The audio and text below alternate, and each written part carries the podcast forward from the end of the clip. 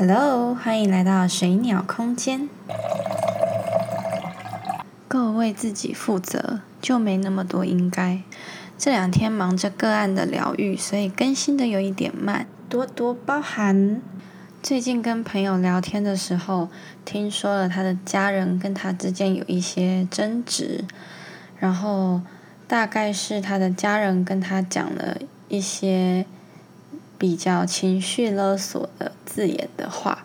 那我相信大家对情绪勒索都比较熟悉了一点，就是说，嗯，别人会用他的观念或想法，觉得你应该怎么做。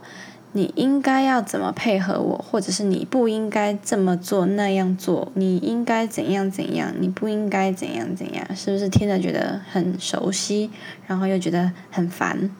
对，通常，嗯，你试图改变别人的这个行为，就有一点在控制别人，然后看程度的话，也可以解释为情绪勒索，因为。你是用你的认知去规范别人应该怎么做嘛？那我这个朋友他就有一点心理不平衡，他会觉得说，你要我体谅你，那你为什么没有来体谅我？况且你提出的要求根本不合理啊！你没有在意过我的感受，你为什么会要我去做那一件事情？其实我一直都觉得。人啊，要为自己的行为跟言论负起很大的责任。所谓的负责，就是你对于你每一句讲出去的话，或者是你做的每一件事情，都要有非常高度的觉知。就是你要知道自己在做什么，你要知道自己讲这句话想要达到的效果是什么，而不是只是因为想讲而讲，想做而做。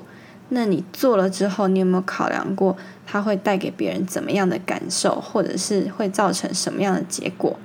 蛮多人都是讲话不经大脑，然后他们会觉得反正没关系啊，对不对？我就讲了，不然你要怎样？我想说的是，如果今天这种不负责任的言行举止可以让你成为更好的自己，那你当然继续做没有关系啊，对不对？可是今天。我相信这样的你在生活中一定有非常非常多的挫折跟嗯，或许是磨难吧。你可能在心底某一部分觉得自己很可怜、很惨，都没人懂你，然后好运都不属于你。其实说到底是人家讲的“祸从口出”，我们绝对不要小看我们讲出去的每一个字。它所含有的力量有多么的大？既然言行是很重要的一个环节的话，那我们可以去审视自己的言行到底有没有不小心，甚至无意识的控制了别人。其实说真的，我也是一个以前常常会这么对待别人的人。我常常会用我的认知去框架别人，去认为别人应该就是要怎么做。但是，当我越来越理解人是一个独立的个体的时候，我们应该尊重每一个独立个体的时候，当我每一次有这个念头，就是你应该要听我的啊，或者是你应该要怎么做，你应该要去那里，你应该要拿那个东西，就是在违反他人意愿的情况下，然后去。指使别人应该怎么做的时候，我就会提醒自己说：我这个想法尊重他了吗？还是我又不小心想要框架别人的作为了？就是说，有时候这种东西真的那种界限的拿捏很重要。有时候的确是需要给别人一些正确的建议，但是通常建议跟控制就是一线之隔，所以。必须要非常高度的察觉自己的言行，你才可以知道我现在到底这么做是在控制别人，还是真心的给别人建议。其实做人真的很难，有时候你需要给别人建议，但是你又需要尊重他可以接收的方式，或者是有时候你明明就知道不能那么做选择。但是你又为了要尊重他的人生课题，必须让他摔那么一跤，然后你就必须在旁边等着他慢慢的爬起来，然后你能给的只有陪伴跟轻轻的扶他一把。但我们要相信对方可以为自己负责，也要相信我可以为我自己负责。如果我们每个人都可以好好的为自己负责，那你就可以更感受得到内心平静的感觉是什么样子。举例来说，大家应该最常听到婆婆跟媳妇之间的问题吧？尤其是如果媳妇在养育小孩、育儿上面，婆婆总是忍不住要插一嘴、插一手，像是你那个副食品不能这样做，你那个小孩不能这样带。怎么可以给他吃这个？怎么可以给他用那个？怎么可以怎样怎样怎样？对吧？那可是今天呢？你有没有想过，她是一个妈妈诶，她有母爱的天性，她怎么会去做一件对自己的小孩不利的事情？你为什么不能全然的相信她一个做妈妈最基本的判断能力呢？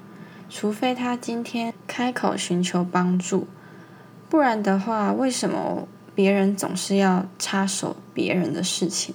如果你有尊重每一个人都是独立个体的话，那你更应该意识到，他做的选择是他在学习他的人生课题最重要的一个环节，不应该是由你来告诉他应该怎么做。我们可以给予建议。但是不应该在给予建议之后，强行的要求别人应该照做，这是一个很微妙但是差异很大的感受哦。当你的言谈之中出现了“你应该”“我觉得你应该”“你为什么不”等等等的语句的时候，你就可以做一个最快速又基本的反思，就是。我现在讲的话是不是重心跑掉了？很多时候，我们想要给别人意见的时候啊，是基于我们看到他人的作为会影响到自身的心情。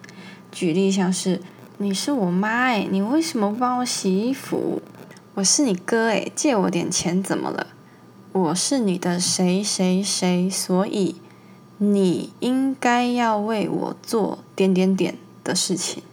否则你心里就会委屈、不爽等等，是不是很好理解？而且很常发生。为什么说当我们够为自己负责，就没有这么多应该？因为如果你今天对自己的行为有觉知，你就会知道说，很多事情没有那么理所当然，很多事情只有自己可以去处理，而且。很多事情更是自己应该扛起来的担当。你总是检讨别人应该怎么对你，那你有没有检讨过自己应该为自己承担些什么责任？通常我们在希望别人对我们做出怎样的付出的同时，相对的，我们自己也是在逃避那一个应该由我们自己扛起的责任。而且，如果你今天清楚的明白世界上没有任何理所当然的事情的时候，你自然不会因为别人不那么对你就感到失落、失望。于是，你可以学会不要把自己的期望建立在任何人身上。我们最好能做到的就是把期望值建立在自己身上，然后带领着自己。往那个期望值一步一步的前进，那么你收获的结果将会是可以让你真心愉悦，然后自我肯定，更清楚自己要的是什么。当你对生活上的小事情、每一个决定、每一个想法都可以负起责任的时候，都可以往自己身上建立连结的时候，你就不再需要。祈求、祈祷别人会照你的剧本走，因为你已经很清楚知道你要怎么照着自己的剧本走。而且，如果你今天走得够稳、走得够漂亮的时候，你身边的人看到你走得这么稳健，他会自然而然的想要跟着你的步伐走，所以他们就会越来越愿意听取你的建议，或者是主动询问你的意见。这才是一个双赢的局面，而不是只是你单方面在要求别人，然后对方单方面的被要求。这是一种比较失衡的状态。不管在任何关系里面，我都希望我们自己可以先找到自己，然后站稳自己的脚步。透过改变自己来影响别人，而不是只是试着要去控制或者是要求别人来达到目的，好吗？尊重都是互相的。我希望我们先学会尊重自己，然后把这份尊重延续到身边的人身上，这样子每一个人都会更懂得尊重彼此，尊重彼此的界限。希望你们会喜欢今天的内容哦。拜。